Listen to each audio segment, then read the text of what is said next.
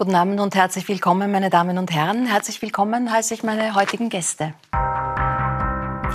Als Siebenjähriger hat Josef Aschbacher am elterlichen Bergbauernhof in Elmau am Tirol die Mondlandung verfolgt. Seitdem ließ ihn die Faszination für das Weltall nicht mehr los.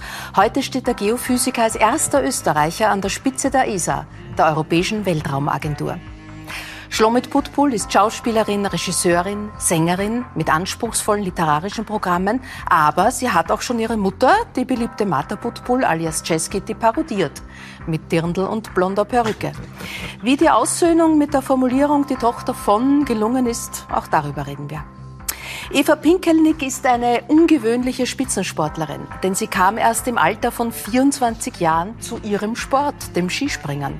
Heute ist die Vorarlbergerin eine der besten und das trotz großer Rückschläge und schwerer Verletzungen. In der kommenden Saison wird sie vielleicht zum ersten Mal sogar Ski fliegen. Das macht derzeit auch Kabarettist und Sänger Viktor Gernot.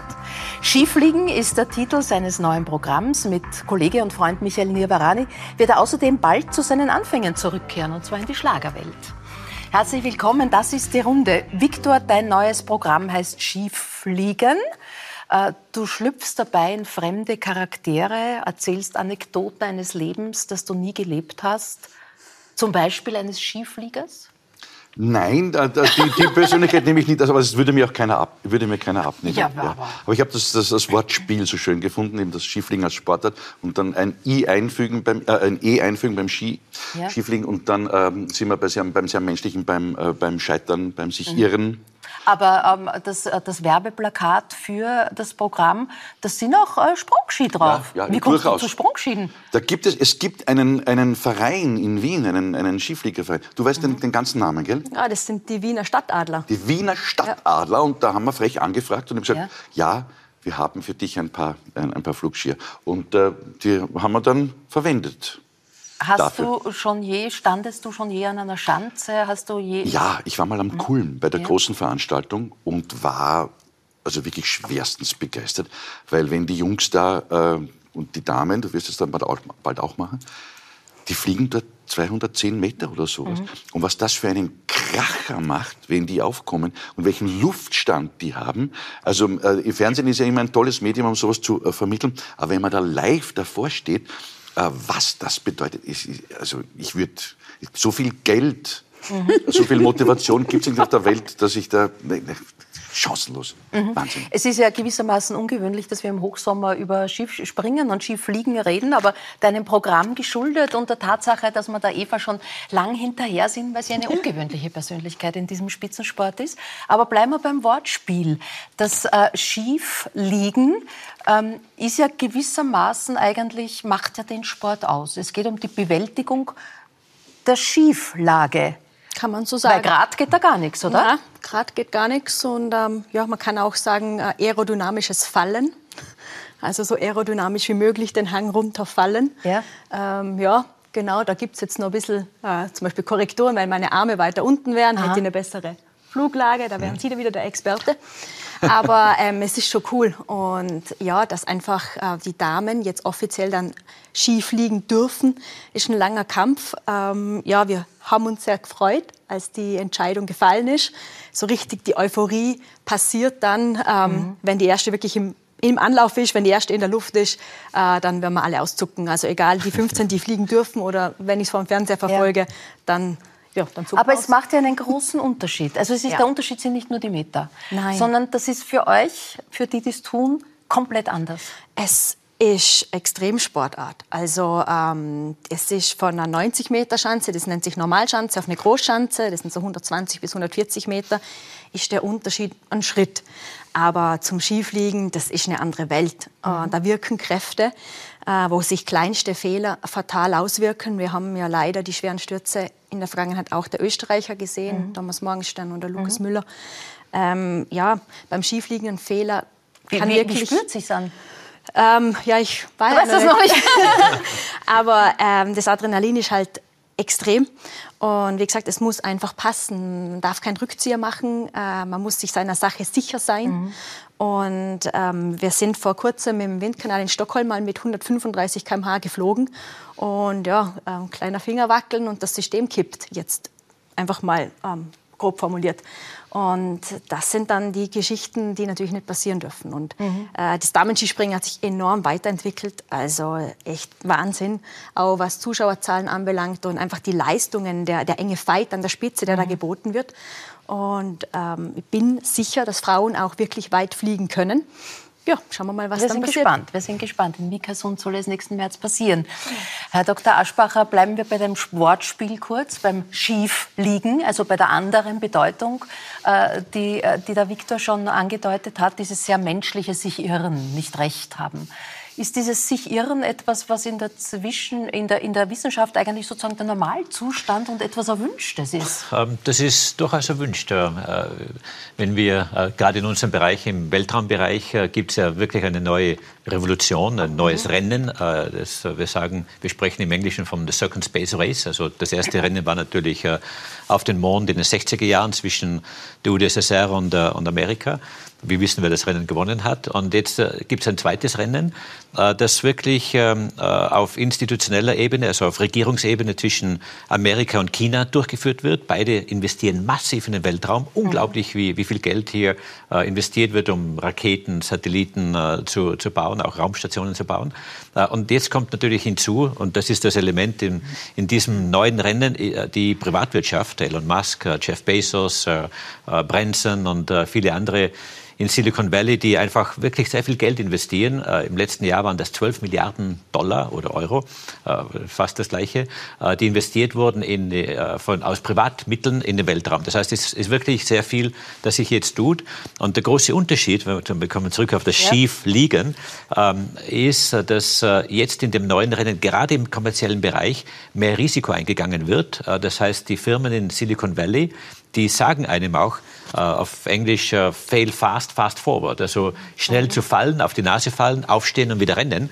Und das ist genau das Prinzip, das uh, hier wirklich gefördert wird, auch finanziell gefördert wird. Man muss Risiko eingehen, man muss auf die Nase fallen, hoffentlich nicht beim Skifliegen, mhm. auf die Nase fallen und Fehler machen, daraus lernen, wieder aufstehen und wieder schnell weiterrennen.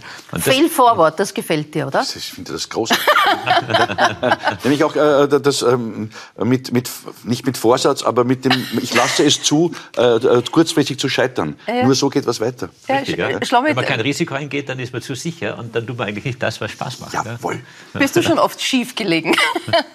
äh, ich nehme an, dass ich schon oft schief gelegen bin, aber ich bin eine also ich, ich stehe immer auf und gehe weiter. Ich kann mich zwar wahnsinnig aufregen, explodiere auch, das kann so in zehn Minuten, mhm. aber ich bin eine Aufsteherin und eine Weitergeherin, eine mutige, glaube ich. Mhm. Ja. Das wenn, wenn dich heute jemand vorstellt, ähm, als die Tochter von der die liege ich ja. schief, dass du das heute nehmen kannst, aber dass das, das stört so mich war? überhaupt nicht mehr. Also mhm. ich bin ja sehr stolz auf diese kleine wurlige Frau. Aber das war wirklich ein Thema und ich habe mehrmals das Land verlassen. Also das erste Mal mit 17, das zweite Mal mit 23, das dritte Mal mit 31 und letztendlich mit 36. Und dann war ich dann wirklich 18 Jahre weg. Und es war sehr schwierig, weil ich mich immer gewundert habe, weil sie hat mir so einen wunderbaren Namen gegeben, Schlumit Putbull, den gibt's noch immer. Bin ich die Einzige in Österreich. Und ich habe mir schon mit 18 bei der großen Chance gedacht, warum muss man die Tochter von sagen, wenn man so einen außer außergewöhnlich tollen Namen, hat, der nämlich friedvolle, freudvolle Nachtigall heißt, weil ich mhm. heiße Schlomit Frieda mhm. und Schlomit kommt von Shalom, Friede ja. und Frieda ist im Jüdischen die Freude und Butbul heißt Nachtigall. Also das hat ja auch wirklich viel mit meinem Beruf zu tun und auch das, was mir sehr wichtig ist, mhm. als, als, Künstlerin immer schon gewesen. Ja. Victor, du kennst beide Damen gut. Ich kenne beide Damen Wie gut, gut wollen wir gar nicht wissen. Ich habe mit, hab mit der Schlomit gemeinsam studieren dürfen am Konservatorium der Stadt Wien. Du warst ein Jahr vor mir, weil du. Ich habe übrigens ein Foto von uns gefunden, wo ich die Dolly spielen durfte. Und du hast mir die Hand geküsst. So wie heute. Es hat sich nichts geändert. Aber wenn ich eine Anekdote erzählen ja. darf, es war, glaube ich, dein 20. Geburtstag. Um du hast Gottes eine, Mini, nix, eine Mini-Bude gehabt bei dir im, im, Im, im zweiten, Bezirk. Bezirk. Und da war, da war dann, da war deine Mama äh, ähm, im, im guten Zustand damals. Und sie ist ja jetzt eine guten, schlanke Dame. Ja, eine sehr schlanke Dame. Und damals war sie, war sie gut, äh, gut im Futter. Und es hat sich ergeben, dass ich am Boden, das war eine Mini-Wohnung, und ich bin am Boden gelegen und deine Mama hat sich auf mich draufgelegt. Und dann gesagt, lustig, lustig. Dann hat sich draufgelegt der, der Rainer Sockerl, der, der Keyboarder von, von der Mama. Und dann hast du dich auf den Rainer draufgelegt und alle haben gesagt, ha, das ist lustig. Und ich habe netto 281 Kilo auf mir draufgelegt. Und es war meine erste Nahtoderfahrung. Und ich werde, ich werde das nie vergessen. Und das mit den Buttbulls. Und das ich werde das nie vergessen. Irgendwie nein, nein, nein, nein aber diese Feste werde ich auch nicht vergessen. Sehr schön, da redet man gleich noch drüber. Sagt die, die Jazzkitty war ja schon auf der Praterbühne, wo ja. du die Intendanz ja. Nach vielen Jahren hat Ist das so Ihr Publikum auch? Also wie kriegt sie die Leute? Wie, be, wie beobachtest du sie als Künstlerin die, auf der Bühne? Ich habe die Gitti im Laufe der Jahre wirklich oft sehen dürfen. Mhm. Und äh, sie ist Sie ist so eine herzliche Frau, sie ist so eine liebevolle Frau, sie ist so eine, eine, eine energievolle Frau. Und sie, du von meiner Mama? Ja. Ah. Nein, es war Scherz. Ja. Nein, sie ist wirklich Urliebe. Und sie packt damit die Leute. Also da, die, die, kommt raus und da weiß jeder, da, da, ist kein Verstellen, da ist, kein, da ist keine Attitüde, da ist, kein, äh, da ist keine Manipulation. Mit ihr, äh, er hat das Gefühl, er ist, es ist die, die Schwester, die Mutter. Ja, sie nimmt, sie nimmt die Leute so ja. an, an, an Bord und reißt sie mit. Ja. Und wenn sie nicht mitgehen, dann schimpft sie. Aber ja, es, ist ja keiner, es ist ja keiner böse. Nennen sie der Naturgewalt. Wie, wie geht es der Praterbühne? Wie geht es dir? Extrem umtriebig, äh, wahnsinnig viele Auftritte. Man hat das Gefühl, dass Künstler in dieser seltsamen Zeit und Künstlerinnen natürlich äh, doppelt so viel arbeiten wie vorher. Wie, wie läuft's? Ähm, ja, wir, wir dürfen wieder. Darf ich dazu auch was sagen? ja, wir dürfen wieder und jeder versucht natürlich äh, so gut wie nur möglich, äh, sich zu positionieren, zu präsentieren. Und äh, es ist äh, es ist zumindest in deutschen Landen äh, zu beobachten äh, sehr starke Rückgänge beim äh, beim Kauf von Karten. Gibt es mehrere Gründe dafür, die wir auch glaube ich, alle verstehen. Äh, die Theaterenthusiasten haben 19 Gutscheine zu Hause von den Dingen, die in den letzten zwei Jahren verschoben worden sind. Äh, viele im älteren Publikum gehen nicht, weil sie Angst haben vor mhm. Ansteckung. Ähm, es kostet Geld und ein Abend zu zweit, ich gehe hin und gehe vielleicht noch essen und fahre hin und zurück, hat jetzt eine andere finanzielle ja. Bedeutung, als es vor zwei Jahren hatte. Und die Leute haben sich auch umorientiert, weil unsere Branche war ja immer eine der ersten, die abgedreht worden ist. Mhm. Äh, wir haben alle schmerzvoll lernen müssen, dass wir nicht systemrelevant sind. Aber wir sind da, wenn wir spielen. Die Stimmung ist großartig, weil man auch merkt, mhm. von den Akteuren, von den, von den Künstlerinnen und Künstlern, wir dürfen wieder. Und auch das Publikum, das dann da ist, man spürt irgendwie, ah, endlich haben wir dieses Ritual wieder. Aber ich glaube, viele haben sich umorientiert und äh, haben jetzt lieber äh, einen Nachmittag mit ein paar Freunden an ihrer Grillstation, die sie sich jetzt dann geleistet haben. Oder äh, jetzt fliegen plötzlich alle und äh, sind furchtbar enttäuscht, dass sie das Gepäck nicht haben, wenn sie dann an den Urlaubsort. Also ähm, es gibt andere Gewichtungen, aber wir, mhm. wir tun, wir tun, wir tun. Und äh, ja, es gibt, äh, es gibt da so äh, Statistiken zwischen 20 und 40 Prozent sind die Rückgänge, mhm. auch bei den großen subventionierten mhm. Häusern. Festivals finden nicht statt in Deutschland. Die große äh, Atemlos durch die Nacht, wie heißt die Tante? Helene Fischer. Helene Fischer, ja. Sie spielt genau einmal in Deutschland. Ah, die war der Kassenstar. Also die spielt genau einmal vor 100.000 Leuten in Deutschland. Die teuerste Preiskategorie ist schon eingestellt, weil sie da keine Karten verkauft haben. Also es ist ein, ein Wechsel im Gange. Schlomi, du wolltest was dazu sagen? Wie, wie Na, ich wollte wahr? dazu sagen, die Stimmung war, wenn man denn dann auftritt. Also ich habe ein unglaubliches. Äh, erstens einmal habe ich durchgearbeitet alle Lockdowns, weil ich ja ich unterrichte auch Gesang und äh, musste wirklich über Zoom sehr viel unterrichten, Gott sei Dank. Mhm. Äh, aber ähm, ich äh, habe festgestellt, was war die Frage? Jetzt habe ich die Frage vergessen. Das wie du die Stimmung wahrnimmst. Wie, die wie ich die Stimmung wahrnehme.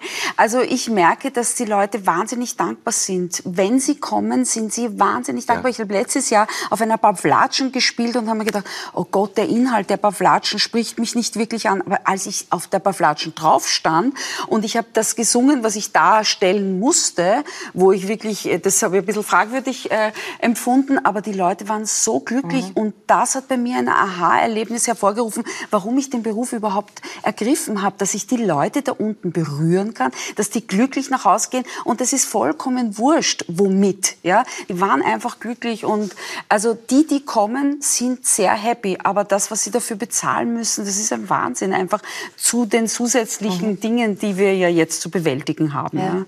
Also Aber Victor, ähm, du nimmst äh, Helene Fischer leicht, leicht despektierlich in den Mund. Du wirst dich mit ihr auseinandersetzen müssen, jedenfalls wenn du jetzt wieder in die Schlagerwelt zurückkehrst. Mit deinem, mit deinem lieben Freund und Kollegen Michael Nirvarani wird sie dann im September äh, Schlageranfall äh, wird das Programm äh, da heißen. Wir sehen dieses Plakat, das euch ankündigt. Äh, es ist viel Photoshop dabei, habe ich das Gefühl, vor allem beim Kollegen Nirvarani, oder? Äh, Goes, goes Sean Connery. Absolut, ja, ja. Er hat ja wirklich einen Charakterschädel. Ich sage es immer gerne, er ist ja um drei Jahre jünger als ich und bei solchen Bildern ist das immer so schön zu sagen, weil ich finde, wenn man ihn jetzt schätzen müsste, würde er zwölf Jahre Pension nachbezahlt bekommen.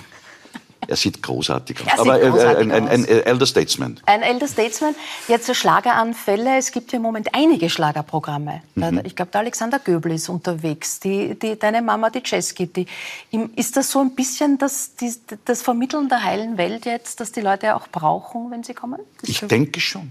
Ich habe auch das Gefühl, dass die Leute mitmachen wollen. Ja. Die wollen aktiv mitmachen. Das ist auch vielleicht ein Grund. Also ich, das, ich war übrigens in der Praterbühne, wie meine Mutter da gespielt hat, weil ich wollte das sehen. Und die Leute sind einfach sehr glücklich, ja. wenn sie mitsingen können und aktiv dabei sind. Also der Nia und ich, ich, wir sind da auch, wir sind da Triebtäter in dem Sinne, dass wir eben, äh, wir nehmen vor allem alte Schlager. Also wir sprechen mhm. da jetzt von den 50er und den 60er Jahren. Zum Beispiel, wo bist ja. du schon textsicher? Äh, jetzt. wir helfen dir, wir helfen dir. Wir spielen im September. wir helfen dir. Ja, aber die Schlager, die sind ja. doch... Also jetzt, der, der Klassiker ist natürlich, äh, rote Lippen soll man küssen. Ja. Und, äh, Schokoladeneis. Kennst du das? Ja, ja, wunderschön. Und äh, äh, Eventuell, eventuell, äh, komm ein bisschen mit nach Italien, tippi-tipp, so äh, die Kirschen aus Nachbarsgarten. Da gibt's ganz viele so Duettchen. Wir haben ja auch drei wunderbare Damen, ja. die uns da äh, begleiten. Und äh, der Nia ist ein Vico Toriani-Fan. Bonsoir, oh. bonsoir, bonsoir, Herr Kommissar. Äh, in der also, Nacht ist der Mensch nicht gern allein. Wunderbar, ja. Sieben, sieben Mal in der Woche. Äh, es gibt so viele Lieder, mit denen äh, unsere Generation äh, sehr viel Lebensgefühl verbindet. Es ist immer mit Liedern. Liedern. Lieder ist Musik, Lieder ist Struktur, aber wir verbinden mit Liedern mhm. die Situation, wo wir sie gehört haben, Geschichten. Ja. Das erste Mal tanzen, das erste Mal schmusen, das erste Mal verliebt Was sein. Was verbindest du mit Schlagerliedern? Ich verbinde mit Schlagerliedern äh, meine Kindheit. Das ist im Radio gelaufen. Ich bin in Niederösterreich aufgewachsen, äh, das blau-gelbe Wunschkonzert, einfach diese im Fernsehen damals äh, Samstagnachmittag-Programme, die Schlagerfilme. Das ist, das Rote ist, Lippen soll man küssen. Das ist ein Klassiker, ja. oder? Ja. ja. ja. Herr Dr. Aschbacher, welche Musik hat, äh, äh, ruft bei Ihnen Erinnerungen wach? Also ist kann Schlager bei Ihnen was auslösen oder ja, sind wir da ganz falsch? Nein, nein, Schlager, absolut. Es äh, gibt natürlich sehr viel Musik, auch äh, auf den Weltraum bezogen. Äh, mhm. Major Dommer zum Beispiel, ja. natürlich ganz, äh, ganz toll. Äh, Musik ist einfach da, um wirklich einen zu begleiten, also durch den Alltag, beim Autofahren, auch beim Studieren, beim Lesen, wenn man leichte Musik im Hintergrund hat, äh, ist einfach äh, notwendig, um wirklich das Gefühl zu bekommen und auch die richtige Lage, in die richtige Lage sich, sich zu versetzen. Ich habe ja in verschiedenen äh, Ländern gelebt, äh, vorher in Italien, jetzt in, in Paris.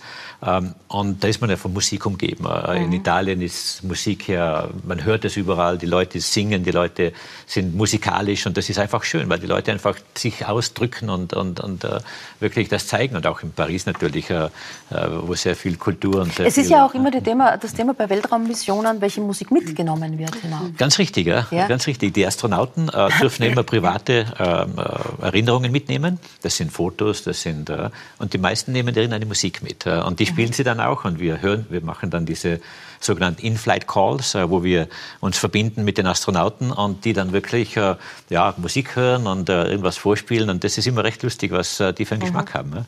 Eva, Schlagermusik, kannst du damit was anfangen? Also atemlos geht doch, oder? Ähm, das war jetzt Zufall, weil wenn wir von Traditionen geredet haben, ähm, im Olympiazentrum Vorarlberg, wo ich das Krafttraining ja. ähm, mache, äh, ist Montag früh um 8 atemlos. und es war echt eine nervige Tradition. Aber mittlerweile, ja, es hat sich so eingespielt und jeder weiß es und wenn es nicht spielt, fehlt was. Also ähm, ja, Helene Fischer, atemlos. Also beim, beim, beim Eisenstemmen hört ihr, hört ihr Helene Fischer? Ja, auch, genau. auch. Was, was macht eine Skispringerin sonst im Sommer? Also ihr seid ja schon wieder mittendrin, gibt keinen genau. Urlaub, voll im Training. Ja, äh, wir haben das große Glück, dass wir auf Mattenschanzen springen können, dass wir mhm. da in Österreich super Anlagen haben. Ähm, ja, wir müssen also nicht äh, auf, eine andere, auf einen anderen Kontinent fliegen, so wie andere Wintersportarten, um irgendwie das Gefühl zu kriegen. Die, die Anlagen sind super, da kann man wirklich gut trainieren und ansonsten Athletiktraining in, in mhm. allen Bereichen, also Kniebeugen gehören dazu. Und dann ist es ein bisschen persönlich. Jetzt ich zum Beispiel, äh, durch meine Stürze, muss ich neurologisch immer ein bisschen was tun, dass einfach das Balancegefühl bleibt. Ähm, und ja, ich liebe die Berge. Ich bin aufgewachsen in den Bergen. Und das ist für mich Abschalten, aber zugleich auch Training. Mhm und ja, laufen gehen. Ähm, es ist sehr vielseitig und genau das ist das, was mir so viel Spaß macht. Ähm, wenn man deine Geschichte erzählt, muss man schon von Anfang an beginnen, denn, äh, denn äh, Skispringern normalerweise, wenn man mit Skispringern oder Skispringerinnen redet, jeder hat dann so mit drei, vier, fünf Jahren begonnen, auf eine kleine Schanze zu gehen, ist das erste Mal runtergehupft und so hat sich denn dann entwickelt ja. im Leben. Du bist mit 24 das erste Mal auf eine Schanze und da zufällig, weil es im Kaufhaus gestanden ist. Wir sehen da auch ein Beweisfoto davon. Das war quasi lebensentscheidend für dein Leben. Genau. Im Kaufhaus beim Spaßspringen einmal runter. Was, was ist damals passiert? Es war äh, Herbstmesse. Also mhm. das ist neben dem Kaufhaus, neben dem Messepark in Dornbirn. Und ähm, ich bin als Kind natürlich gesprungen. Also ich bin, auf, ich bin schön aufgewachsen, äh, Westen Österreich, eh klar. Also mit normalen Skiern? Mit normalen Skiern. Und ich habe als Kind sehr viele Sportarten probiert. Also ich, war, ich konnte nicht ruhig sitzen. Und ich habe als Kind einmal Skispringen probiert. Also ich hatte schon mal Skier an den Füßen, bin einmal eine kleine Schanze runtergesprungen. Aber ja, es gab für Damen auch kein, kein Wettkampf, nichts. Und habe dann versucht, eben äh, meine Karriere im Skirennlauf äh, ja, irgendwie zu etablieren. Das hat aus verschiedenen Gründen nicht funktioniert und habe dann das auch abgebrochen, Spitzensport, habe damals schon gemerkt als Teenager, puh, ich passe irgendwie von meiner Persönlichkeit nicht ganz rein in den Spitzensport und auch von der familiären Geschichte, ähm, ja, Mittelschichtfamilie, äh, Papa Fabriksarbeiter, Mama Hausfrau in Österreich als Spitzensportler ist es schon gut, wenn du ein bisschen Mitgift hast und ähm, ja, ist so. Es, es ja. erleichtert es einfach. Die gab es nicht, aber und du bist auch mit außergewöhnlichen Erfahrungen aufgewachsen, nämlich in einem Flüchtlingsheim ähm, ja. weil die Mama dort gearbeitet hat. Genau, also der Papa hat in einer Textilfabrik gearbeitet, mhm. die hatten oder haben eine soziale Ader und da wurden Arbeiter von anderen Bundesländern, ähm, sogenannte Männerheime hat das geheißen, die haben dort, durften dort wohnen und dann Jugoslawienkrise ähm, hat man die in andere WGs ausquartiert und hat diese Heime gefüllt mit Flüchtlingen, die kamen mit nichts. Und ich habe das als kleines Kind, aber als in sehr, sehr schöner Erinnerung. Ähm, natürlich auch das, das Schlimme, äh, wirklich wie Menschen ja, geflohen sind, unbegleitete Kinder. Ähm, ich weiß auch, meine Mama, die, die hat das ja nicht gelernt. Also die hat das nicht studiert. Äh, die wurde da einfach reingeschmissen. Und ich weiß, wie sie abends oft geweint hat und gesagt hat, Gott, hilf mir, ich weiß nicht, was ich tun soll. Und sie erzählt heute nur davon, ähm, es ging einfach, die Menschen zu lieben, ihnen das Nötigste zu geben. Und es ist eine unglaubliche Dankbarkeit. Also ich weiß, sie haben dann die ersten Jobs machen dürfen. Da hat man ja recht schnell ähm, ja, die Gesetzeslage geändert, dass sie arbeiten durften. Und den ersten Lohn, diese Schlange werde ich nie vergessen. Ich war ja, Kleinkind die sind angestanden und haben meinen Eltern diese 100 Schilling abgegeben, wo sie für einen Monat gekriegt haben. Und diese Dankbarkeit, ähm, also einfach zum Danke sagen, dass sie jetzt da sein dürfen. Und ähm, ja, die Menschen haben dann alle Arbeit gefunden und auch eigene Wohnungen gefunden, sind integriert. Und ähm, es freut mich immer, wenn man wieder jemanden trifft. Und ja, also ich bin von Anfang an aufgewachsen. Es war trotz allem eine unbeschwerte Kindheit, aber wir haben von klein auf gelernt, eben es ist nichts, ähm, don't take anything for granted, sagen die Amis. Also yeah. ähm, es ist wirklich vieles einfach ein Geschenk und ähm, wir haben uns alle nicht ausgesucht, dass wir hier auf die Welt kommen. Ähm, das ist einfach ja, ein Gottesgeschenk und ähm, wir sollten sorgfältig damit umgehen. Äh, du, äh, Gott kommt mehrmals vor, der spielt in deinem Leben eine größere Rolle, weil du mit Glaube, mit Religion aufgewachsen bist, aber mehr als das. Du sagst eigentlich gerade auch, wenn es jetzt um deinen, deinen Plan geht, diesen Sport auszuführen, dann hat er da die Hand im Spiel. In welcher Weise? Also für mich ist mal wichtig zu unterscheiden, religiös oder gläubig aufgewachsen, weil religiös, also Religion ist immer, ähm, sind, sind Verpflichtungen, sind Dinge, die man tun muss oder die klassischen zehn Gebote. Ähm, du musst einen Zehnten abgeben, also müssen, müssen, müssen. Da glaube ich für mich eine persönliche Beziehung mit Gott, mit demjenigen, der mich gemacht hat. Ich glaube daran, ähm, dass Gott einen Sinn hat für mein Leben. Ich glaube daran, dass ich nie tiefer fallen kann wie in seine Hand. Ähm, eben, dass alles, was mir passiert, zu meinem Besten ist, auch wenn ich es oft nicht verstehe. Und ich habe das einfach in meinem Leben schon sehr, sehr oft erlebt, dass wenn ich ähm, ja, einfach vertraue und sage, hey, ich weiß nicht weiter, mach du, dann passieren Dinge, die, die mir niemals erträumt hätte. Mhm. So wie jetzt eben, es war ein Kindheitstraum, ich habe halt mit drei, vier Jahren davon geredet, 100 Meter auf Skiern zu fliegen, das muss das Geilste sein überhaupt. Und meine Eltern so, okay, woher weiß das Kind 100 Meter und was will sie mit Skispringen, Skifliegen? Schräg. Und eben, ich konnte es mal probieren. Es hat aber ähm, eben, damals war die Zeit auch nicht reif. Und dann mit 24 gehe ich auf die Herbstmesse. Und da ist diese mobile Sprungschanze, die wir vorher gesehen haben, so 8, 9 Meter. Und ich komme mit dem Trainer ins Gespräch und sage, hey, aber darf ich da mal runterspringen? Bin halt da ein paar Mal runter, fand das super cool. Und ich habe ihm dann erzählt, dass eben mein Kindheitstraum war, 100 Meter zu springen. Er hat dann gemeint, ja, fang halt an, wenn du es beruflich, privat verbinden kannst. So fünf, sechs Jahre, du bist körperlich fit, fünf, sechs Jahre Training mit viel Anlauf, ja. ist das schon möglich. Mhm. Und ja, wir haben dann angefangen. Eineinhalb Jahre später bin ich 100 Meter gesprungen und gute zwei Jahre später im Weltcup. Und das ist einfach crazy. Und äh, da schauen wir ist, kurz rein. Crazy, ein, ein, paar, ein paar besondere Bilder. Deine Karriere 20 war eine große Saison für dich. Hast einige Weltcup-Springen äh, gewonnen, auch mit dem Team dann ja. äh, Weltmeisterschaftsmedaille. Ein paar Bilder. Bilder.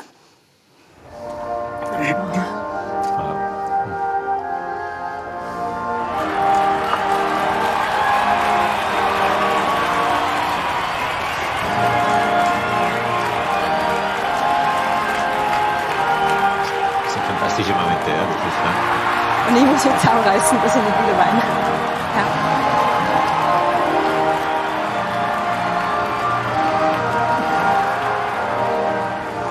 Große Erfolge in einer Sportart, die ja auch noch keine lange Tradition hat. Also Frauenskispringen, Weltmeisterschaft gibt es erst seit 2009, also sehr spät. Wie, wie spürt ihr dieses, dieses Pionierinnen-Dasein mittlerweile, als, ich sage jetzt einmal als Zuschauer, wie nimmst du das wie Frauen-Skispringen? Ich bin genauso baff wie, wie, wie beim Männerspringen. Ja. Ich, ich, ich, ich, in beiden Fällen denke ich immer, ja? ihr seid alle verrückt. es, ist, es, ist höchst es ist höchst beeindruckend und ich habe jetzt bei einem Männerbewerb einfach schon einmal gesehen, was das mit einem Publikum macht. Also ja. wenn da ein Local Hero ist und da geht es jetzt gerade im zweiten Durchgang um die Wurst, also da, wenn da ein paar zehntausend Leute wow machen, wenn der gut landet, ja. Also das hat eine Kraft, das ist unglaublich. Aber es gab eben nicht nur die guten, sondern auch die schlechten Zeiten. Du hast ganz schwere Stürze gehabt mhm. mit äh, schweren neurologischen Folgen. Du hast das angesprochen. Es gab sogar ganz kurzfristig Anzeichen von Alzheimer mhm. durch diese speziellen Schädelverletzungen, die du hattest. Äh, da gab es ganz viele Menschen, die gesagt haben, Kind, lass es sein. Ja, du bist eine 100 Meter gesprungen, Traum ist erfüllt, Hackerl, das Leben geht weiter. Sei froh, dass du noch auf beiden Beinen stehst. Warum hast du weitergemacht? Ähm, weil ich selber gespürt habe, dass mein Traum noch größer ist. Also ich habe mir da ganz bewusst immer wieder Zeiten genommen, weg von allen. Meine Auszeit sind die Berge. Und ähm, es gab da schon Schlüsselmomente. Einer davon war auch in einem Klettersteig. Ähm, ich war allein unterwegs, war eine Stelle, die gerade nicht so einfach war und bin dann drüber und hat mir voll taugt. Und dann ist mir so aufgegangen, Hefer, es war immer unmöglich. Wenn jetzt Hunderte sagen, es ist unmöglich, deine Geschichte, es war immer unmöglich, als Erwachsene noch das Skispringen zu lernen und sogar Weltspitze zu werden. Also das ist doch genau das, was du liebst, dieses Unmögliche, das Versuchen und auch dieses Fliegen, dieses im Moment sein, ganz bei mir sein, wenn ich da hm. oben sitze am Zitterbalken. Und, und ich habe einfach gemerkt, das Feuer ist da und es ist mein Traum. Und deswegen haben wir ihn auch weiter verfolgt und die großen Erfolge, die kamen ja danach. Also die Weltcupsiege, die WM-Medaillen, die kamen jetzt danach. Und ich habe dann einfach kreative Wege gefunden und ähm, ja, Gott hat mir Menschen über den Weg geschickt, die mir dann eben genau mit diesen Problemen helfen können, konnten, also was eben das Neurologische anbelangt. Und ähm, ja, ich glaube, wenn wir da ehrlich zu uns selber sind, ähm, was ist wirklich mein Traum, nicht der Traum meiner Eltern, meiner Freunde, mhm. der Gesellschaft, sondern was ist mein Traum, ähm, dann, dann können wir Schritt für Schritt gehen und die Wege eröffnen sich. Mhm. Oh, heißt nicht, dass es immer einfach ist. Manchmal muss man auch beim Berg drüber. Aber ähm, es geht immer weiter. Und das ist dazu Ja, ich wollte gerade sagen, äh, darf ich kurz was dazu sagen? Dass ich finde das wahnsinnig schön. Danke, dass Sie das so mit uns teilen. Weil ähm, ich habe nämlich in, ich bin nach Amerika und in Brasilien habe ich mich ausbilden lassen als Release Coach. Und ähm, ich bin, also ich bin Atheistin, obwohl ich jüdischer Abstammung bin. Und äh, was Sie erzählt haben über den Glauben, das finde ich so wunderbar. Sie hat es losgelassen. Und in dem Moment, wir was loslassen können, sind wir offen und dann kommt es auf uns zu. Das klingt jetzt sehr äh, heilig und pathetisch, aber es ist wirklich so. Manches, also wie oft stand ich auf der Bühne, vor allem nachdem ich 18 Jahre in Luxemburg gelebt habe und teilweise auch meinen Beruf hier zurückgestellt habe, weil ich selber ein Kulturhaus geleitet habe mit 220 Veranstaltungen und meinen Beruf wirklich reduziert habe, weil ich auch die drei Kinder hatte hatte, habe ich dann leichte Panikattacken bekommen, wenn ich viel Text hatte. Ja? Und dann habe ich mir gedacht, das geht sich nicht aus. Ja? Dann komme ich, ich brauche nur was anderes denken, ist der Text weg, obwohl ich weiß, dass ich ihn kannte. Und dann habe ich mir gedacht, okay, irgendwas kann nicht in Ordnung sein. Und dann habe ich mir Wege gesucht und das hat einfach wirklich damit zu tun. Und oft, jetzt habe ich ein Stück gespielt am Theater der Jugend, wo ich von 77 Seiten 65 Seiten draußen war. Also wie viel ich Text hatte, muss ich da nicht erwähnen. Bin dann dort oben gestanden und habe gedacht, okay, es gibt jetzt zwei Möglichkeiten. Entweder ich lasse es los oder ich gehe da in die Panik hinein. Und ich habe es losgelassen. Und das ist so schön, dass Sie das mit uns teilen, weil ich, ich teile das auch. Also ich nenne es halt nicht Gott oder ich nenne es halt nicht Glauben, weil es halt andere Wege, spirituelle Wege gibt, ja. ja. Aber ich finde es urschön, weil das stimmt nämlich. Wenn, und das hat auch mit meiner Mutter zu tun, um den Bogen ja. zu finden. Äh, so hab, bin ich das auch angegangen mit meiner Mutter, ja. Weil es ist natürlich, was kann sie dafür, dass irgendwelche Leute mich halt permanent als Tochter von, das hat ja mit uns nichts zu tun. Sie ist immer meine Mama, ja, und wir streiten uns genauso, wie wir uns lieb haben und uns austauschen und sie hat halt zufälligerweise denselben Beruf wie ich. Sie ja. ist unendlich stolz auf dich über Das weiß Jahre. ich, aber das, ist, das, interessiert mich ja nicht. Gab es in dem, deinem Leben so einen, so einen Traum, also so, wo man sich auch wirklich äh, unabhängig macht von dem, was andere in einem sehen oder von einem wollen oder gar erwarten, den Weg, den man gehen soll, wo man sozusagen auch gegen Widerstände weiß, das ist mein Ding, das erfüllt mich am meisten. Ich würde sagen, nicht so radikal wie bei dir, nicht so konsequent wie bei dir, aber ich komme aus einer, aus einer ähm, auch bürgerlichen Familie, Offiziersfamilie und ähm, mein älterer Bruder, der eine ist auch Offizier geworden, der andere ist Rechtsanwalt geworden, mhm. äh, der andere ist in den Verkauf gegangen. Ähm, und dann war ich da als Jüngster und immer schon sehr künstlerisch äh, ambitioniert als Jugendlicher und als Kind. Aber irgendwie jetzt die Botschaft meiner Familie war nicht, äh, werde jetzt freischaffender Darsteller und der Künstler. Das war schon lernen, was Gescheites was Vernünftiges. Und ähm, ich habe dann nach der Matura und nach dem abgeleisteten Präsenzdienst, ich war ein Jahr auf der WU also ich bin ein paar Mal hingegangen, ich war inskribiert. Ich habe, glaube ich, vier, ich habe vier Prüfungen gefleckt, wie man so sagt. Mhm. Und mir war nach eineinhalb Tagen war mir klar, ah, das geht sich nicht aus. Und dann habe ich halt irgendwie so äh, ein, ein, ein, Künst, ein, ein Künstlerleben neben äh, der WU gelebt und dann habe ich die Aufnahmeprüfung geschafft fürs Konservatorium, mhm. weil ich den Tommy kennengelernt habe, den Thomas Strobel. Der, der hat auch mir verholfen. Ja, der, hat, der hat uns inspiriert. Mhm. Und dann war plötzlich irgendwie das Konservatorium der Stadt Wien, Abteilung mhm. 9 Musical, Operette, musikalisches Singspiel, eine Ausbildung mit einem Diplomabschluss und ich war hochmotiviert. Ich glaube, wir haben beide mit Auszeichnung abgeschlossen. Oh, Streber. Ha, haben wir. Nein, wir haben, haben nichts dazu getan. Wir waren einfach nur wir, glaube ich. Ja, es war einfach nur, einfach nur begabt. Ja. ja. Nein, wir waren einfach nur wir. wir haben, also mir hat meine, die Lilo, unsere Professorin, hat ja. gesagt, du bist so voll, aber die Präsenz auf der Bühne, ich, ich muss dir eine Auszeichnung geben. Ja. Und wirklich, also das, und das war ja. bei uns beiden sicher der Fall. Elfriede Ott bei meiner Abschlussprüfung hat zu meiner Gesangslehrerin gesagt, ist der talentiert oder tut er nur? ja, ja, ja, ja, na, ja, sehr schön. Aber dann hört euch doch den Lebensweg äh, von Dr. Aschbacher an, der eigentlich als Bergbauernbub in äh, Tirol äh, aufgewachsen ist und als ältester von sechs Geschwistern war eigentlich klar, dass Sie den Bergbauernhof übernehmen. Ja. Nee. Sie haben dann die Eltern wie, gegen den Widerstand der Eltern gesagt, ich will ins Gymnasium, ich will was anderes. Wie kam es? Wie kam das? Ähm, äh, ich war wirklich ähm, ja, weit oben am Berg äh, zu Hause, sechs Kinder. Äh, der Bergbauernhof ist relativ steil in Tirol, nicht so weit von äh, Vorarlberg weg. Ähm, und, ist dort, wo der Bergdoktor ordiniert ist ne? genau dort, wo der Bergdoktor ordiniert, ja, ganz genau. richtig. Ja, in, El in, Elmau am Wilden Kaiser, also wunderschönes Dorf. Also, also bei der Schlomitz sagt man doch davon, bei Ihnen sagt man dort daheim, wo der Bergdoktor wohnt. genau, Bergdoktor. Und ähm, der Bergbauernhof ist wirklich ähm, ja, sehr simpel, sehr steil und mhm. eigentlich ähm, sehr viel Arbeit, harte Arbeit. Und äh, natürlich als ältester Sohn in einem Bergbauernhof äh, mit katholischen Eltern, sehr klassisches, traditionelles äh, Familiendasein, wird erwartet, dass man Bergbauer wird und den Hof übernimmt. Und ähm, wie Sie sagen, mit sieben Jahren ist damals äh, der erste Mensch auf dem Mond gelandet, äh, Neil Armstrong. Und äh, ich habe das mitbekommen, aber als Siebenjähriger versteht man nicht, was passiert. Schon gar nicht auf dem Bergbauernhof, weil da ist ja abgeschnitten von der Zivilisation. Und irgendwie hat, hat man davon gesprochen, aber ich habe da nach oben geschaut zum, äh, zum Mond und denke mir, da oben spazieren Leute herum. Das kann doch nicht sein. Wie, wie geht denn das? Wie können die so hoch hüpfen oder wie können die da hochfliegen? Habe meine Eltern natürlich gefragt, wie kann jemand da hochkommen? Es gibt da kein Auto, das da hochfährt. Und die Eltern sind wunderliebe Leute, also wirklich ganz toll, aber natürlich halt Bergbauer, nicht äh, mit der naturwissenschaftlichen Ausbildung, um den Raketenstart zu erklären. Äh, und ich habe denen wirklich Löcher in den Bauch gefragt und äh, ich glaube, bin ihnen ziemlich auf die Nerven gegangen. Mhm. Äh, gesagt, ja, wir können das alles nicht erklären. Geh doch in die Pfarrbücherei und leih dir Bücher aus mhm. und, äh, und informier dich. Ich weiß auch nicht, wie es geht. Äh, Sie haben sich die Bilder geholt und Sie haben sie sich geschaffen. Wir dürfen einen Blick in Ihr Kinderzimmer werfen von damals. Oh, haben Sie das gefunden? Ja, da haben wir ein Foto. Weil das ist ja doch ah, sehr ah, ja. interessant. Es war dann früh klar, was Sie prägt, sozusagen. Ja, ganz genau. Das ist äh, mein Schlafzimmer, ganz richtig. Und das ist natürlich offensichtlich, was da, was da mein Traum war. Das ist bereits äh, als Student in Innsbruck. Mhm. Und ähm, äh, nee, aber das ist genau das. Also ich habe gesehen, gemerkt, ich muss am Hof natürlich Bergbauer werden und wollte genau das, äh, das tun, um, um eben wegzukommen und aus, auszubrechen, äh, auf gut Deutsch, aus diesem, äh, aus dieser, äh, aus diesem kleinen Bergbauerndorf.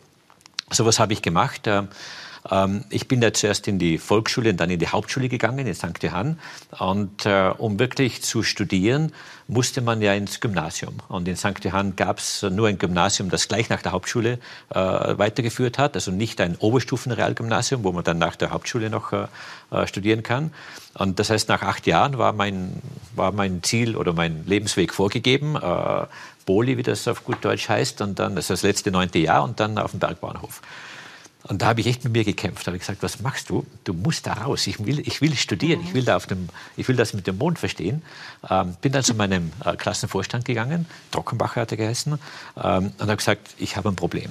Äh, ich will eigentlich äh, raus und in die Welt und will das entdecken. Und ich kann nicht, weil ich muss den Bergbauernhof übernehmen. Und äh, hat gesagt, ich, ich, ich werde da mithelfen. Und hat dann meine Eltern einberufen zu einem mhm. Elternsprechtag, mhm. Äh, die natürlich oh, äh, das erste Mal überhaupt in der Schule waren, weil es gab keinen Bedarf. Ich war eigentlich immer sehr gut in der Schule. Und äh, sind dann runter, haben vorgesprochen und haben sich natürlich das angehört. Und der muss wohl gesagt haben, ich war nicht dabei, äh, der Kerl ist begabt, lasst ihn studieren, lasst ihn ins Gymnasium gehen. Und äh, weil der, der, muss, der muss die Welt entdecken. Und ähm, äh, die sind nach Hause gekommen. Ich habe nichts gesehen, nichts gehört. Die haben nicht, nichts zu mir gesagt. Ich denke, oh, oh, das ist wahrscheinlich schlecht gegangen. Also da, weil, weil es nicht darüber gesprochen wurde. Und, oh, Schande, ja. Mhm. Und ähm, äh, einige Zeit nachher habe ich noch mit dem Trockenbacher, mit dem Lehrer gesprochen. Und der sagt dann, ja, nee, ich habe Ihnen alles erzählt und äh, äh habe Sie ermuntert. Äh, und wie dann der, das Datum näher gekommen ist, was machst du jetzt wirklich? Äh, gehst du jetzt ins Poli oder was anderes? Ähm, ist dann, äh, habe ich dann wirklich zu Hause Druck gemacht, gesagt, ich muss wirklich äh, jetzt eine Entscheidung haben, ich muss raus, ich muss studieren, ich muss nach Innsbruck, weil da ist das Gymnasium, das Oberstufenwaldgymnasium, und ich muss da weg. Und dann äh, haben sie gesagt, ja, so einfach geht das nicht, aber ich habe gesagt, ja, vielleicht könnte man auch Pfarrer, Pfarrer werden, äh, weil das ist ja auch ein Studium, wo man oder etwas, wo man dann studieren muss. Äh, und äh, das hat sie dann irgendwie überzeugt. also es war ein, klein, ein kleiner, Trick, ein kleiner Trick dabei. Sie gingen dann äh, ins Internat, äh, ins Gymnasium, haben genau, Geophysik studiert. Äh, und der Mann mit dieser Geschichte ist heute Chef der ESA, der Europäischen Raumfahrtagentur. ähm, das war sehr ungewöhnlich, dass ein Österreicher diesen Job wird, weil Österreich ist ja jetzt nicht ein Big Player in der Raumfahrt. Also das hatten die großen Nationen bis jetzt inne. Das ist richtig. Das ja. wurde ausgemacht zwischen Deutschland, Frankreich, ja. Italien und England. Äh, ja. Das waren eigentlich immer die Länder, die den Generaldirektor der ESA bestellt mhm. haben äh, über die letzten 40 Jahre. Und äh, ich habe mich halt beworben. Das war letztes, eigentlich vor eineinhalb ja. Jahren, als die Stelle ausgeschrieben wurde. Ich war schon in der ESA bereits Direktor, also die, die, die, Stufe darunter, und habe mich beworben und gesagt, ja, man kann sich ja bewerben. Das ist ja offen für alle. Und äh, die Leute haben gesagt, nein, nein, du bist kein Deutscher, du bist auch nicht Franzose, bist auch nicht Italiener. Das geht doch nicht. Und ich gesagt, nein, nein, warum nicht? Und bin dann durch die einzelnen Stufen durch und zum Schluss äh, ausgewählt worden. Und das ist wirklich äh, einzigartig, das erste Mal eigentlich, dass äh, das, äh, es hat einmal einen äh, dänischen Generaldirektor mhm. gegeben äh, für kurze Zeit, aber sonst waren es immer die vier mhm. großen Länder.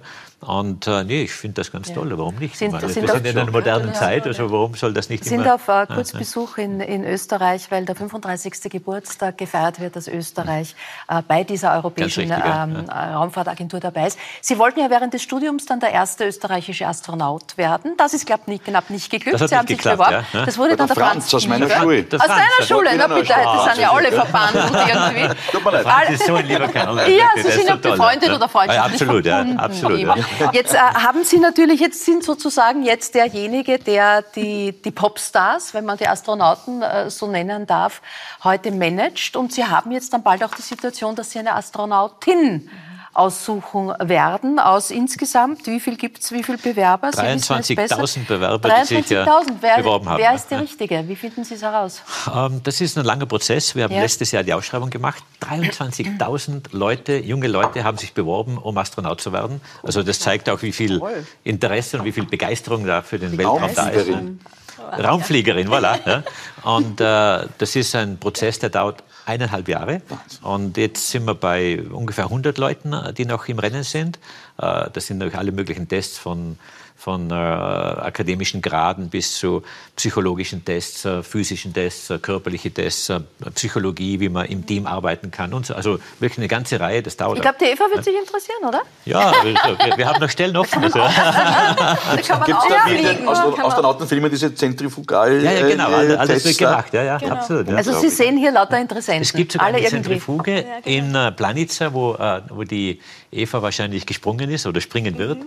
da haben wir neulich gerade letztes Jahr eine Zentrifuge aufgemacht für. Astronauten, für Astronautentraining. Und ich war da also wir sind da hingefahren und mein Job war, die, diese Zentrifuge zu eröffnen. Und ich sehe nebenan diese Sprungschanze. Ich war die ganze Zeit auf der Sprungschanze und habe da geschaut. Es war faszinierend, ja, ganz toll. Ja. Äh, wir können die großen wissenschaftlichen und, und, und ja, politischen Herausforderungen, mit denen Sie derzeit zu tun haben, nicht alle besprechen, aber doch andenken. Definitiv ein großer Player in der Raumfahrt ist Russland.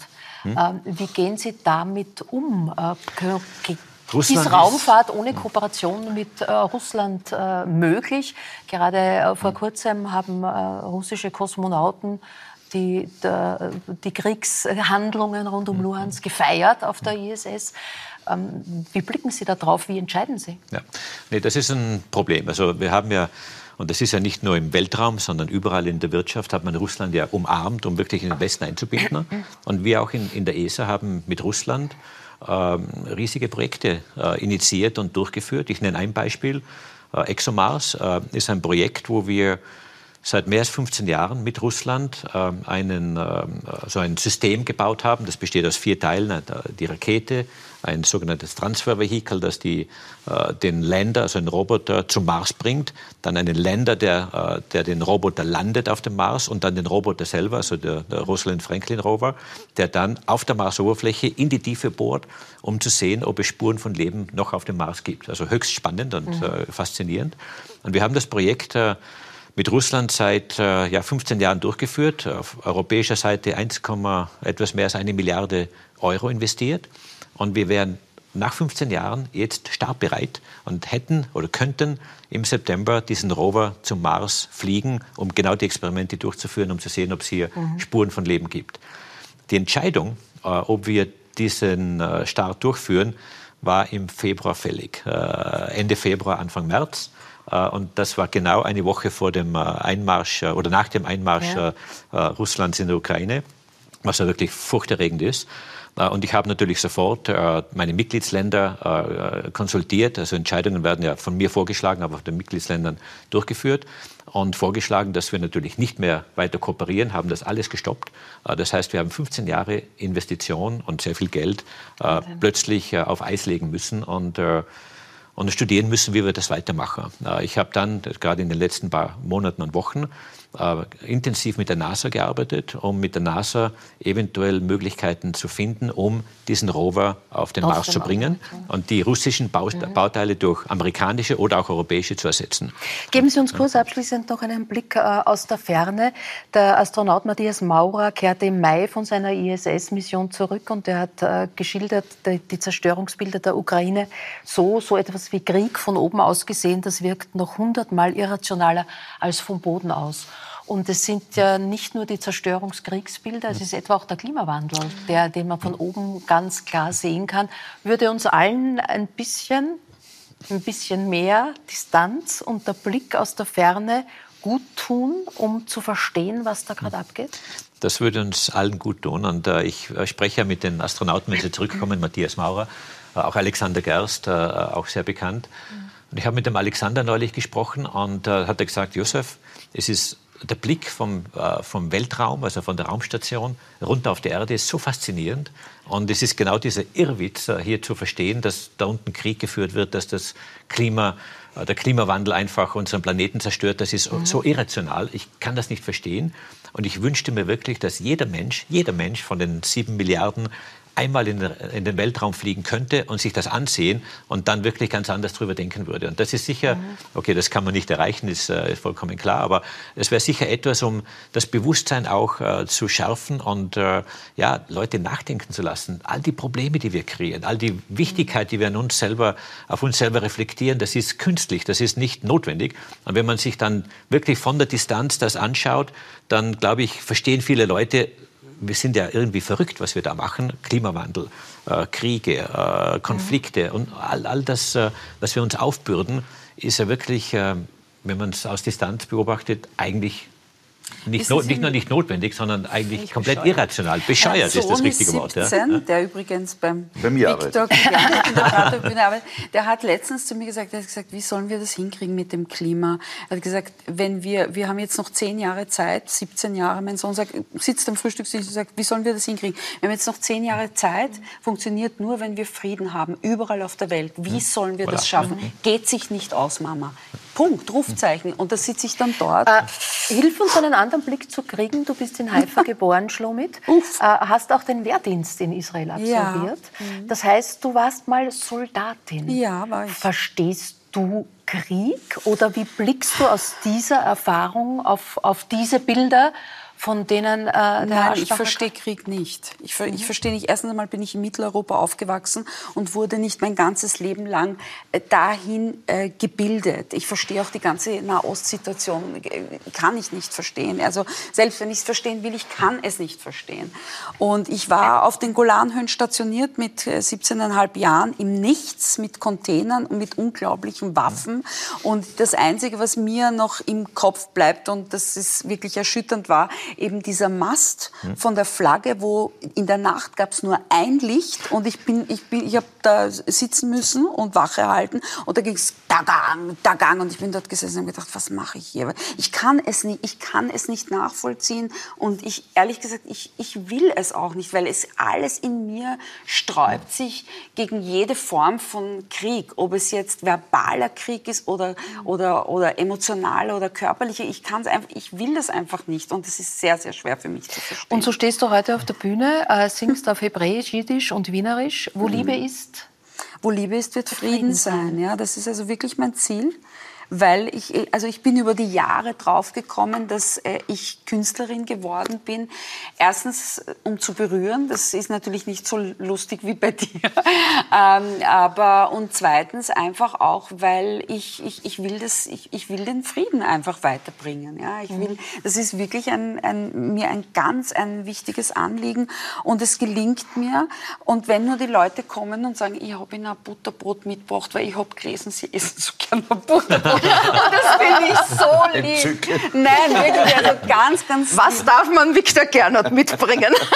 ich bin so ein privilegierter und beschenkter Mensch, dass ja. die Leute da sind, ist, ist, Sie ist, mögen ist bitte so kein Butterbrot bringen. Bitte, bitte, bitte, kein, bitte kein Butterbrot. Bitte bringt Victor gerne Aber ich, ich, ich, ich hätte, es ist ein vielleicht alberner Gedanke, aber ich denke, wenn sich der Krieg in unserer Gesellschaft mhm. hier nach Mitteleuropa tragen würde, dann wäre es vielleicht dann recht bald vorbei, weil wenn du den jungen Leuten heutzutage sagst, du musst jetzt dann und dann einrucken, sagen die, na, das, wann ist aber das? Das, dritte, das dritte Wochenende ist blöd, weil da habe ich ja gerade, äh, bin ich mit ein paar Freunden in Lissabon und äh, von Work-Life-Balance geht sich das bei mir nicht aus.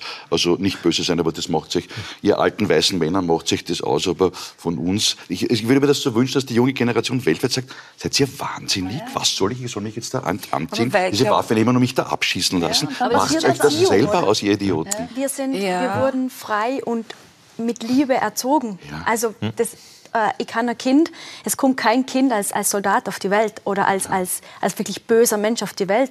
Aber man hat es ja auch in den Bildern gesehen in Afghanistan, darüber redet jetzt gerade auch niemand. Den Frauen geht es richtig beschissen dort.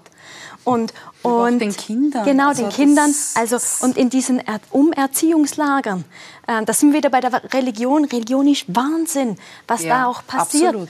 Und, und die Kinder, wenn ich mit zwei, drei Jahren eingetrichtert kriege in meinen Schädel, dass wenn jemand so und so ausschaut, dass ich den über den Haufen schießen muss oder niederstechen muss, das sind ja Erwachsene, denen glaube ich. Und wir mhm. haben das Glück und unsere Generation, die Jungen, die sind in Liebe, in Frieden erzogen worden. Deswegen, deswegen passt es nicht in ihren Schädel, in ja, also unserem also Breitengraden. Europa hat einfach seit 1945, genau. außer dem, den, den, den Konflikt im Balkan, äh, es gab keinen Krieg faktisch bei uns. Mhm. Und das ist natürlich jetzt auch der Schock, dass das heute ein paar hundert Kilometer. Absolut. Aber wir, ich habe äh, ja. gelesen, wenn du, und nochmal zurückzukehren um zu deinem Weg, wenn du und die Mama ganz was Privates besprechen, dann sprecht ihr Hebräisch miteinander? Ja, dann sprechen wir Hebräisch miteinander. Weil ihr sozusagen wisst, sicher sein könnt, dass niemand euch versteht? Das oder? ist ja nicht mehr so. An jeder Ecke sind irgendwelche Israelis. Also früher in den 80er, 90er Jahren, wenn ich irgendwo Hebräisch gehört habe, habe ich gedacht, ah, zu Hause. Aber das ist jetzt heute überhaupt nicht mehr so. Also ich, ich gehe auf der Kärntner Straße, wenn ich ins Theater gegangen bin, habe ich überall rechts, links, hinten, vorne habe ich Hebräisch gehört. Ich verstehe euch nicht. Gott sei Dank, weil wir reden nur über die. Aber ich glaube, wenn, wenn, ihr, wenn ihr zu Hause in eurem Dörfer Du, äh, sag uns noch, äh, wie diese, diese wilde Kindheit oder die Kindheit mit dieser wilden Mutter ähm, dich geprägt äh, hat. Die Gitte hat ja lang sozusagen auch als Kellnerin getätigt, äh, gearbeitet, im eigenen Café, also dann Sie im Cheshire. Gern, aber äh, das, da, da, da, warst du mit dabei, nicht dabei, ohne Mama? Also ich glaube, alleine? erstens einmal äh, lebe ich seit ich 14 bin alleine. Ja. ja.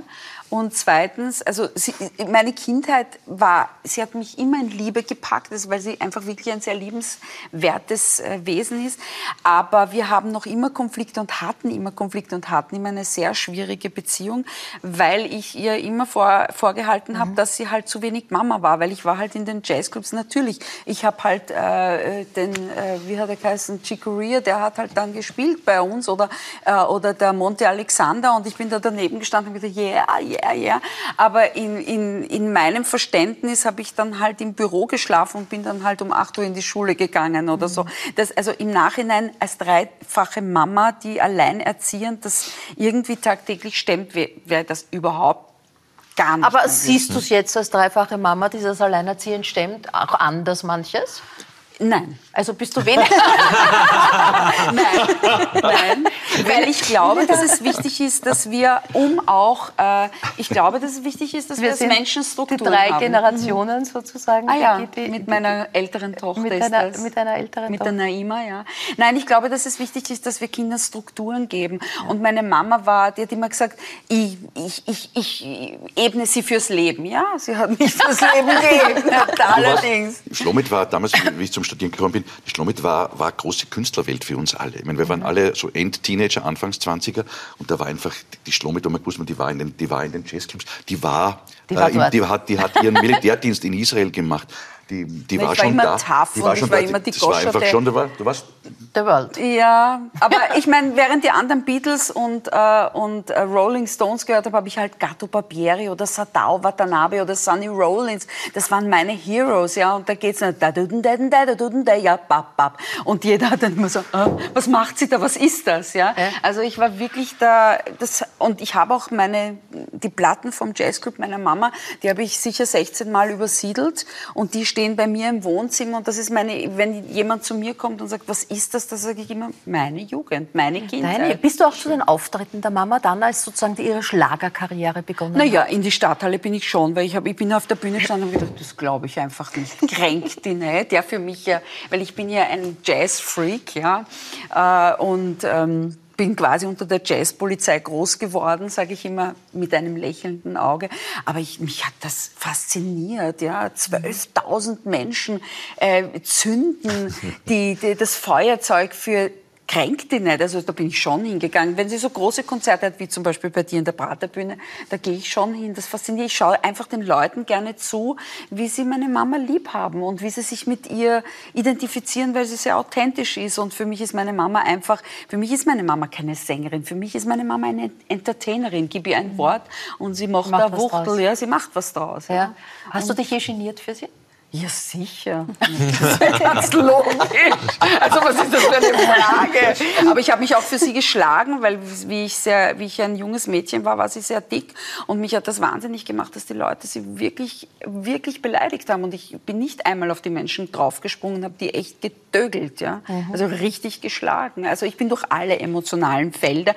Deswegen bin ich jetzt wahrscheinlich auch Schauspiellehrerin in der Schauspielschule Kraus geworden, weil ich die emotionalen Nennen Felder wir so eine beherrsche. Emotion, ich habe sie ja.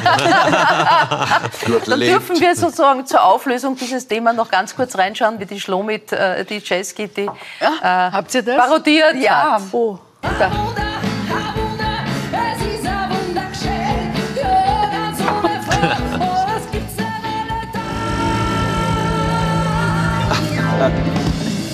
Das war dann so. Da, da, ja, aber da, da, muss man die Geschichte hören. Ja. Gesagt, du, du, kannst mich doch nicht parodieren. Also, wie die Mama redet, ich sag, du kannst mich doch nicht parodieren. Ich meine, das kannst du nicht machen. Sag ich, weißt du, das ist eine Ehre, wenn man jemand, na, geh bitte, du machst dich lustig über mich. das war so süß. Und dann hat sie gesagt, aber du gehst und kaufst da blonde Perücken. Hat sie dann doch gesagt. Ja. Nein, sie ist sehr, nein, ich mag sie sehr. Die muss, haben die wir noch Platz Zeit für eine kleine, ja, süße bitte, Anekdote? Bitte, eine abschließende. Schlomit hat in Wien geheiratet. Oh mein Gott, was erzählst du? Nein, das ist eine wunderschöne Geschichte. Und der, Rupert, der Rupert, ich war dort, der Rupert Henning war dort. Ja. er war auf äh, meiner Hochzeit. Ja. Du warst auf meiner Hochzeit? Ich war auf deiner Hochzeit. Unglaublich. Und der, der Rupert Henning hat äh, die beiden Kinder von der Mercedes Echer dabei gehabt. Die waren mhm. ein Paar damals. Und die Kinder waren, glaube ich, so im, im Na, drei Jahre waren drei, sie. Sie waren drei Jahre. Und in, ja. in rumänischer Tracht. Also die hättest so du auf jede Postkarte geben können zum Busseln, die beiden. Und der Bub hat zum, zum, zum Rupert immer gesagt, wie muss ich dann gratulieren? Und der, und der Rupert hat gesagt, du musst sagen, Masseldorf. Das heißt viel Glück. Wie, wie, ist, wie ist das? Masseldorf. Wie muss ich dann bei der Schlomit sagen? Masseldorf. Und dann ist er da, dann ist der kleine Bub da und sagt, Schlamasseldorf. Das war so süß. Und das wurde es dann auch. Schlamasseldorf, ja, ich wurde auch, ja. Ah, und du lachst dazu. Na, ich lache auch dazu, um Gottes Willen. Ja, Gott lustig. sei Dank. Na gut, also da könnten wir noch viel weiterreden. So, viel, so interessante, imposante Persönlichkeiten. Ich danke sehr für diese äh, Runde, für äh, kurze Einblicke in ihr Schaffen, in ihr Tun, in ihr Denken. Ich wünsche toi, toi, toi für alles, was euch umtreibt, Auftritte, äh, Pläne und natürlich für die kommende Saison Dankeschön. das österreichische Frauenteam ja ein ganz starkes. Ich sage danke für Ihr Interesse, meine Damen und Herren.